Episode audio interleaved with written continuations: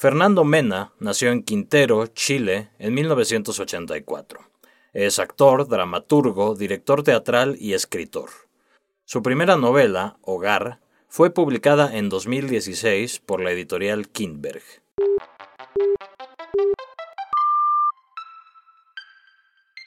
Esto es Primeras Letras, un podcast de letras libres.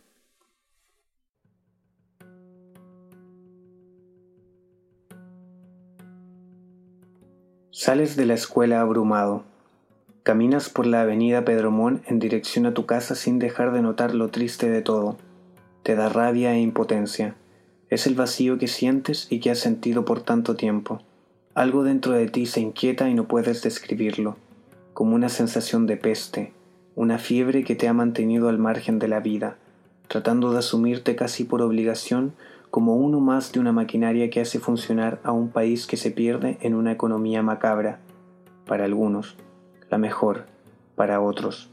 ¿Te duele aún esa dictadura que no viviste, o que tus ojos de niño no supieron entender en su momento? No quieres culpar al país por este vacío dentro de ti. Quizá no es lo más sensato, quizá buscar afuera no es remedio para sanarlo de adentro. ¿Dónde entonces está lo necesario para no verte como un rancio existencialista a la mediana edad, cada vez pensando más, pero soñando menos? Son esas mañanas de optimismo falso cuando te gustaría quizá hacer lo que todos hacen, compartir asados con los amigos los fines de semana, hablar del nuevo celular, de videos de internet y pensar a dónde irás las próximas vacaciones.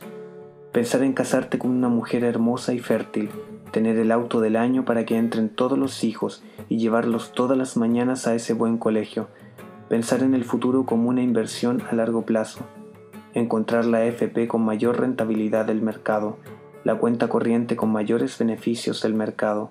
Y la cuenta de crédito con menor tasa de interés del mercado, mercado, mercado, mercado, esa palabra. Ahí te detienes y te vuelves a hundir. Tu vida no debe ser parte del mercado, Tienes tanto que entregar y te duele tanto sentir ese peso por las diferencias sociales, sentir que puedes contribuir y no saber cómo hacerlo, mientras todos luchan por tener una gran vida, entendiéndose gran vida por una llena de tranquilidad material y en la que el ocio es un lujo. Tu ocio es pensar y mirar el techo, mirar por la ventana y ver un mundo del que no te sientes parte, un mundo detestable. No quieres estar solo, esta noche no, vas a explotar en esa soledad. Pasas la Plaza Victoria y caminas por la calle Condel. No quieres toparte con nadie, no quieres ver a nadie. En la Plaza Aníbal Pinto das con un micromundo de fiesta y diversión, como si el olor a humo del incendio no hubiese llegado hasta ahí. Ves a universitarios que se dirigen a sus carretes de semana. Mañana faltarán a clases. Sí, es cosa de ellos. Sabes que todos se conforman con el vacío de la superioridad o con las migajas y las fiestas y te baja el resentimiento, esa maravillosa posibilidad censurada de sentir dos veces. No subes a tu casa, sigues caminando de largo, quieres saltar al abismo y que nada importe, olvidarte de la historia, de tu historia, no quieres volver siempre a tener que hacer memoria para poder avanzar. Estás en la cuerda floja de una vida simple y concreta donde no puedes retroceder, todo se complica en este intento de buscar el fuego que perdiste en el camino, en la generación de la que eres parte y que se rindió ante la búsqueda del éxito llena de individualismos. Quieres volver a ser niño y a la vez ser un viejo tranquilo. Quieres sacar ese fuego que habita en tu cuerpo, ese incendio interior, y es entonces, después de un día distinto, en medio de la catástrofe del territorio, después de la pérdida de tu trabajo, después de la breve libertad experimentada, cuando crees descubrirlo en el silencio de la noche. Te das cuenta de que el espacio que ocupas en el mundo cobra relevancia cuando interviene en los espacios del resto y logra mantenerse ahí, incluso cuando dejas de ser visible o palpable en ellos. Estás en la aduana, has cruzado el barrio puerto y no puedes detenerte. Recorriendo la ciudad te ves en millones de hogares durante un día normal. En el casual encuentro con un colega en la calle, al estrechar tu mano con esa persona que te saludó y de la que no recordaste su nombre, en aquel ex profesor que te hizo una seña amistosa en el café alguna vez, en los besos clandestinos, vives en tus padres, en el rostro y en las manos de tu padre, así como en los brazos y en los ojos de tu madre, aún en su vientre. Eres parte de todo, de las luces de Valparaíso, del fuego de sus cerros, que cada cierto tiempo recuerdan una historia de dolor en sus habitantes, en los que buscaron hogar cerro arriba o cerro abajo. Estás en las avenidas, en los lugares donde dormiste, en las paredes de cada lugar habitado, compartido y derrumbado, tu voz, aquellos gritos, la ira, el odio, el placer, aún permanecen en algún rincón del puerto o de tus playas. Tu historia, piensas, está llena de hogares, infinitos hogares que hoy te hacen existir. Y así, finalmente, llegas al único sitio en donde podrías terminar hoy, el mar, y parado en el borde de la playa de las torpederas, pareces no haberte dado cuenta de todo lo caminado. Estás solo, pero el mundo entero te acompaña. A un costado se asoman los restos de la piedra feliz, la roca donde, antes de ser dinamitada, tantos infelices suicidas encontraron la muerte. Pero tú no quieres morir, tu deseo de vida lo acompaña en esos destellos que cada diez segundos te brinda el faro Punta Ángeles. Siempre te han gustado tanto los faros. Te sacas las zapatillas y sientes su refrescante de la arena. El agua está fría y tu cuerpo despierta. Vas entrando al mar, pues es ahí donde perteneces. Te vas desprendiendo de tu ropa, que ya no te sirve. Avanzas, penetras en la hermosa oscuridad del mar. El momento es infinito. Sientes cada hueso, cada capa de piel y tu corazón ralentiza el ritmo cardíaco.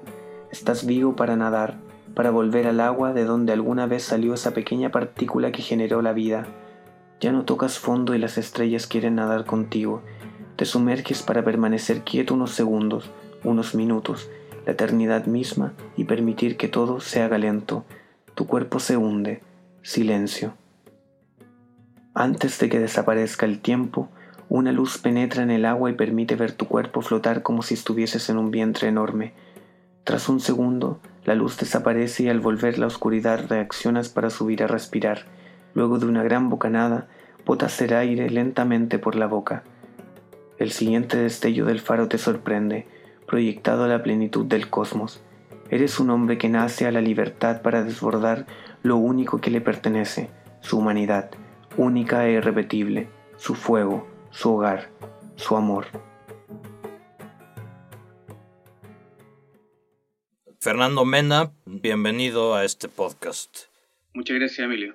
Fernando, este fragmento que leíste llega más o menos al final de la novela, entonces para quienes nos escuchan y no leyeron la novela, ponnos un poco en contexto. ¿Quién es este personaje? ¿Qué es lo que ha pasado antes de llegar a este punto cumbre del libro?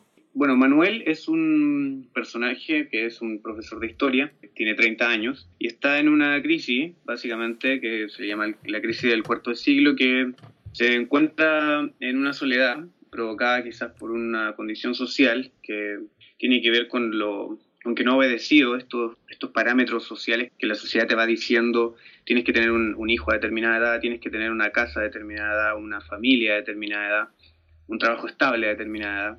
Y básicamente Manuel no ha conseguido quizás nada de esas, cosas, ni siquiera una pareja. Eh, entonces él se empieza a cuestionar qué es lo que es un hogar. Y ahí comienza un viaje, visita la casa de sus padres antes de este texto que, que leo.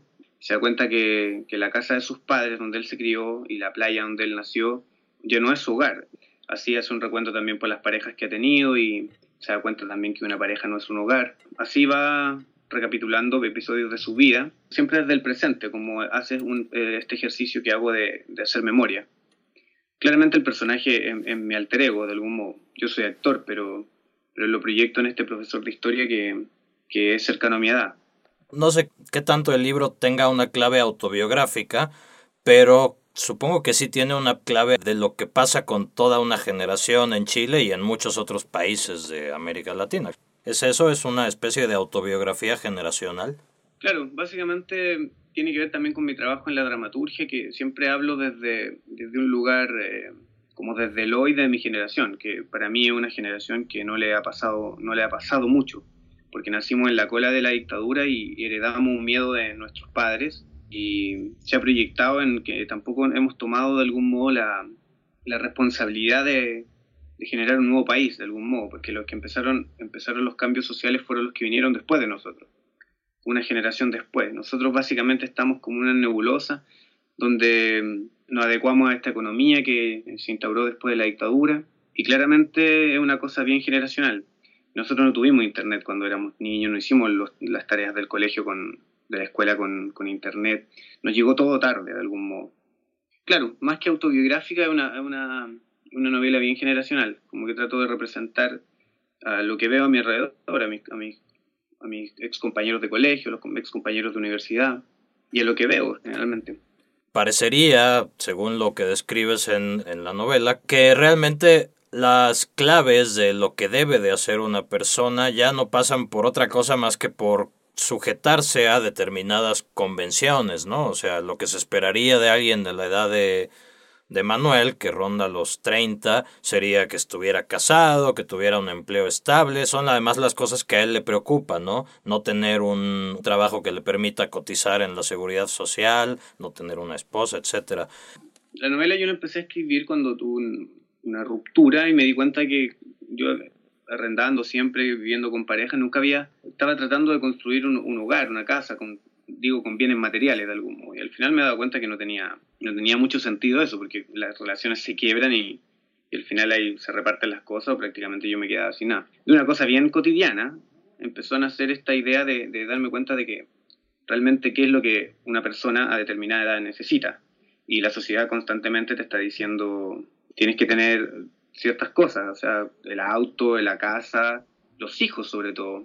Son básicamente condicionantes que tienen que ver con el exterior y no con el interior del individuo. Se ve un poco mal aún alguien que no quiera tener hijos, alguien que, quiera vivir de algún modo en una cierta libertad.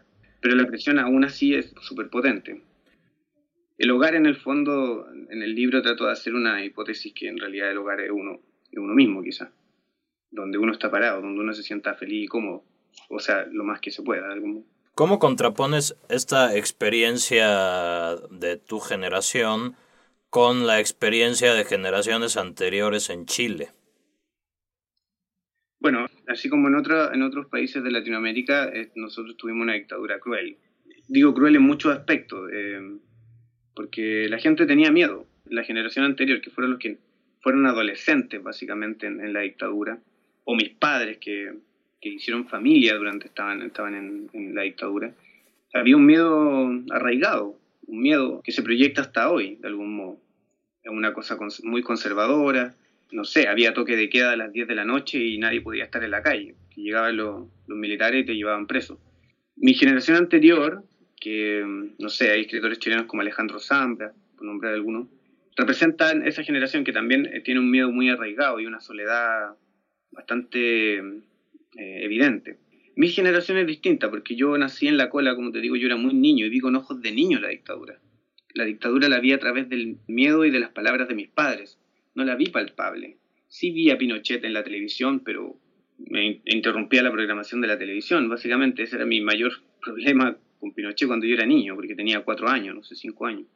Y precisamente la novela empieza desde, ese momento, de una anécdota deportiva, con un partido de Chile contra Brasil en eliminatorias para el Mundial de Italia del 90. Ahí parten mis recuerdos, básicamente.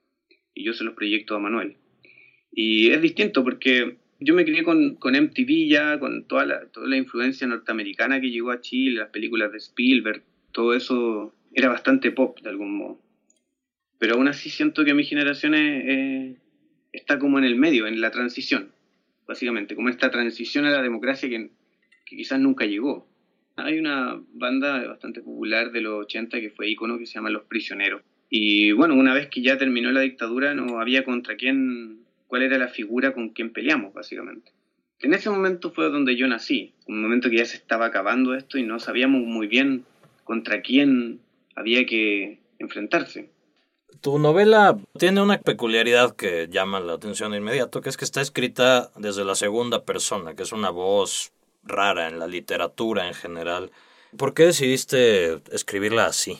Eh, quise hacer este ejercicio porque era tan cercano lo que le ocurría a Manuel conmigo, sin ser autobiográfico netamente, y quería de algún modo distanciarme del personaje y que el lector no sintiera que estaba leyendo algo en primera persona y dijeran, ah, Fernando Mena es así, sino que se sintiera de algún modo partícipe de la vida de Manuel directamente. Eh, cuando leí Aura de Carlos Fuentes fue como, oh, qué increíble lo que me genera como lector. me hacía, hacía parte de algún modo muy importante y yo sentía que se escapaba un poco del, del escritor. El escritor se distanciaba al ocupar esta figura, este hablante. Es bastante complejo escribir así, como me resultó muy, muy complejo en un momento, pero fue un, fue un proceso súper bonito. Me siento que me, me salí de la novela. Fernando, eres actor, dramaturgo, director. ¿Cómo es que decidiste pasar a escribir una novela? Siento que el teatro, el teatro contemporáneo de algún modo, obedece a, bueno, a la tingencia, sobre todo en Chile, que mi generación de dramaturgo trabajan con la tingencia con respecto a la sociedad y a la contingencia, a lo que ocurre, no sé, hoy sale en el noticiario, sale un, un crimen o algo y mañana hay tres horas de teatro con respecto a ese tema. Es bastante instantáneo el teatro que se hace y también tiene una cierta duración, que son 50 minutos porque ya el público con las series de televisión se ha ido acostumbrando a, a una cierta cantidad de tiempo y después pierde la concentración. Entonces es muy limitado el tiempo como para hablar un tema tan existencial y profundo como el que yo planteo en la novela. Me decidí a escribirla porque necesitaba decir esto, lo que me estaba pasando, lo que estaba viendo, y necesitaba hacerlo con tiempo y con un reposo distinto al que tiene el teatro, a la urgencia que tiene el teatro, a la urgencia política que tiene el teatro. Yo creo que ahí está la diferencia. A nivel del lenguaje, de la técnica. El pulso de la vida que genera un, en la literatura, la narrativa en este caso, eh, eh, muy distinto a la dramaturgia, al pulso y, que tiene que tener el teatro, la dramaturgia, para mantener al espectador concentrado. La diferencia es que el teatro escrito tiene que ser siempre vivo. O sea, las clases de dramaturgia que yo hago siempre planteo eso. Esto no es narrativa, esto es teatro. El que va a ver esto no va a ser un lector, va a ser un espectador. No es un libro que está en un velador y que yo me tomo un tiempo de mi vida para leerlo. Yo voy a ver una obra y tiene que durar 40, 50 minutos y me tiene que conmover. Es otra urgencia, quizá. Temáticamente, ¿están cerca tu novela de tus obras de teatro? Sí, sobre todo una que fue la antepenúltima obra que escribí, que se llama 15 años después, que mm, son cuatro compañeros de colegio que se encuentran en el funeral de un quinto que se acaba de suicidar, también a los 33 años. Y ahí comienza también una discusión sobre sus vidas y como este exitismo y el arribismo que hay en, que yo veo en, la sociedad chilena, el clasismo, el racismo, no sé, puros vicios que tiene la sociedad chilena actual, que tiene básicamente es por la educación y la ignorancia, y yo la veo, la proyecto en estos cuatro compañeros que se encuentran en este, este compañero que se, se inmoló de algún modo. Tu obra más reciente es Negros, ¿no? Sí. ¿Nos puedes contar de esa obra, de qué trata? Negros habla sobre los ex, los ex conscriptos que estuvieron en el golpe militar y en el periodo de, los 15 años de la dictadura militar, que son los, los, soldados que eran obligados a hacer el servicio militar, que era un servicio militar obligatorio. En ese tiempo entraban soldados con 16, 17 años, 18 años al hacer este servicio militar y tuvieron, siendo niños, muchos campesinos, muchos analfabetos, mucho... La clase social más pobre de Chile era el que hacía este servicio militar obligatorio hay un tema ético en Chile que actualmente todavía no sabemos la verdad, no sabemos quiénes son los culpables, hay ciertas caras, ciertos condenados, pero hay muchos que todavía no se saben. Y los que estuvieron ahí precisamente fueron estos conscriptos, que actualmente siguen siendo pobres, siguen estando muy traumados porque siendo niños aún tuvieron que tomar un fusil y disparar contra chilenos. Las instituciones de los derechos humanos en Chile los juzga de algún modo, que me parece bien, para que ellos puedan hablar. Entonces hay un problema ético ahí, que me parecía importante llevarlo a, escena. Finalmente, Fernando, por lo que hemos hablado, pensaría que tu visión del teatro involucra una cierta misión, un cierto sentido social y político. Me pregunto, ¿la misión del teatro y la misión de la novela van de la mano o son, son muy distintas? Yo no creo en profetizar y en decir que como que yo tengo que decirle algo a la gente haciendo teatro. Sí, lo creo necesario. Parto de la necesidad de lo que quiero expresar yo de algún modo y de lo que veo y de cómo trato de representar la realidad. No sé si cambie una obra de teatro montada en un teatro en el centro de una capital, en, en una capital mundial, no sé, en Londres, pueda cambiar la historia de algo o pueda generar cambios sociales. Yo creo que no pero sí siento que el teatro como herramienta educativa, de algún modo, sí puede generar cambio. pero tiene que el teatro de algún modo ir a los lugares donde se necesita para que puedan cambiar la percepción de, de la gente, sobre todo de los niños. El arte siento que es demasiado elitista en su gran mayoría.